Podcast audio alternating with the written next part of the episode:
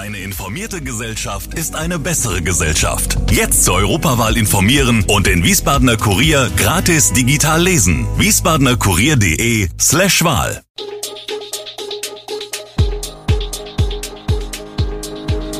Gude, unser morgendliches News Update. Das Wichtigste aus Wiesbaden für Sie im Überblick. Guten Morgen aus Wiesbaden an diesem 5. Januar. Steigt die Zahl der Angriffe auf Wiesbadener Einsatzkräfte? Wie geht es weiter mit Wiesbadens Impfangebot? Video entlarvt schlagenden Polizisten in Idstein. Das und mehr hören Sie heute im Podcast. Der Jahreswechsel bot nicht nur Grund zum Jubeln, bundesweit kam es zu Übergriffen auf Rettungskräfte.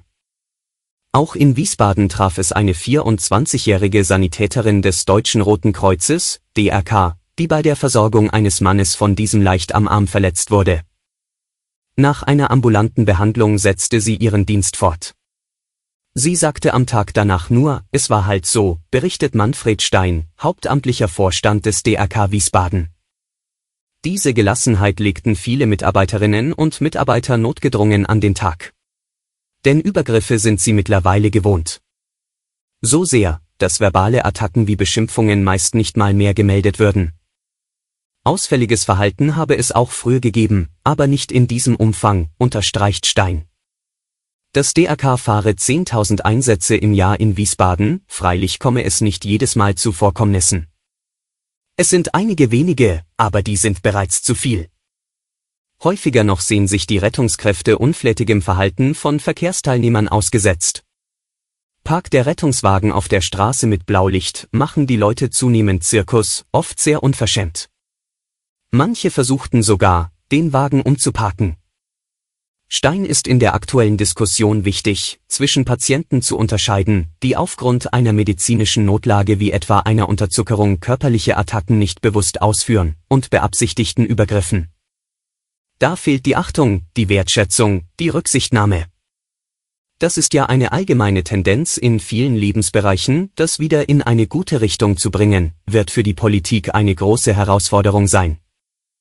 Vom Beudukam-Einsatz bei Sanitätern hält er indes wenig, wichtiger ist, Sozialarbeiter und Psychologen weitflächig einzubinden. Wie geht es weiter mit Wiesbadens Impfangebot? Diese Frage beschäftigt auch im neuen Jahr das Gesundheitsamt. Der Bund hatte seine hälftige Finanzierung zum Jahreswechsel eingestellt und will Corona-Impfungen vollständig Arztpraxen und Apotheken überlassen. Die Länder könnten Impfzentren aus eigenen Mitteln weiterfinanzieren. Bislang zahlte das Land Hessen für die beiden Wiesbadener Zentren und die mobilen Impfteams 180.000 Euro im Monat. Signale, ob und wie die Finanzierung fortgesetzt wird, seien dem Gesundheitsamt nicht bekannt, sagt Thomas Hoffmann, der für das Impfangebot zuständig ist, auf Anfrage. Wer nun die Kosten trägt, dazu sei das Amt gegenwärtig in Klärung. Das Gesundheitsamt kündigte schon im vergangenen Sommer an, perspektivisch selbst weiter impfen zu wollen. Für das notwendige Personal sollen Mittel aus dem Pakt für den öffentlichen Gesundheitsdienst genutzt werden. Geplant sei ein niedrigschwelliges Impfangebot inklusive Impfberatung in der Innenstadt, sagt Hoffmann. Im September 2020 sorgte ein Vorfall vor der Idsteiner Polizeiwache für Aufsehen. Ein Polizist soll bei einer Festnahme übermäßige Gewalt angewendet haben. Er soll sein Knie auf den Schulternackenbereich des Festgenommenen gedrückt und mit der Faust auf dessen Kopf geschlagen haben. Der am Boden liegende ist Liam Conway. Er erstattet später Anzeige gegen die Polizisten, diese wiederum zeigen ihn ebenfalls wegen Körperverletzung, Beleidigung sowie Widerstands- und tätlichen Angriffs gegen Vollstreckungsbeamte an. All dies wurde von Kameras aufgenommen, die direkt vor der Polizeiwache installiert sind. Doch diese Videos waren überspielt, weil die Polizei sie nicht rechtzeitig gesichert hatte. Sie galten zunächst als gelöscht. Nun aber sind die Aufnahmen auf Initiative der Staatsanwaltschaft Wiesbaden aufwendig rekonstruiert worden. Aufgrund der vorliegenden Bilder habe die Staatsanwaltschaft das Verfahren gegen zwei Beamte und die Beamtin eingestellt, da ein hinreichender Tatverdacht fehle. Gegen einen Beamten, wohl den, der auf dem Video mit Faust und flacher Hand zuschlägt, läuft das Verfahren noch, Dazu könnten jedoch keine weiteren Angaben gemacht werden, erläutert der Staatsanwalt. Viele Supermarktketten haben günstige Eigenmarken.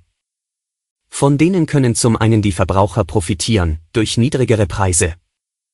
Zum anderen die Ketten selbst, da sie mit ihren Eigenmarken die höchsten Gewinne erzielen.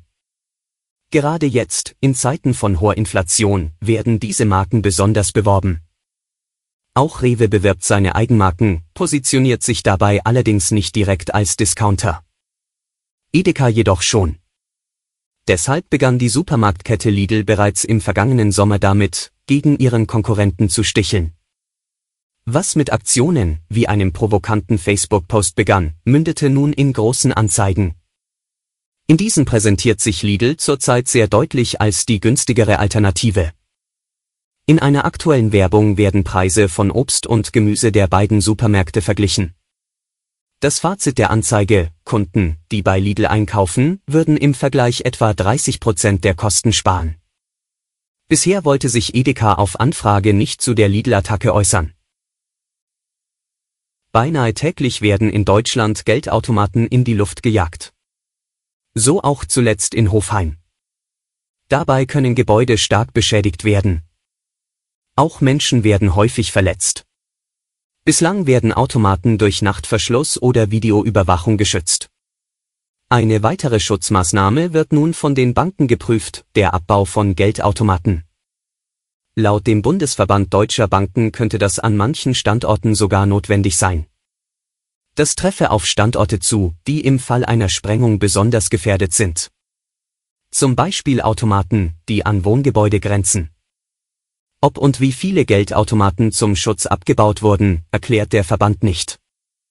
Die Zahl der Geldautomaten in Deutschland ist laut einem Statistikportal seit 2019 rückläufig. Alle Infos zu diesen Themen und noch viel mehr finden Sie stets aktuell auf wiesbadener-kurier.de. Gude Wiesbaden ist eine Produktion der VRM von Allgemeiner Zeitung, Wiesbadener Kurier, Echo Online und Mittelhessen.de. Redaktion und Produktion die NewsmanagerInnen der VRM. Ihr erreicht uns per Mail an audio.vrm.de.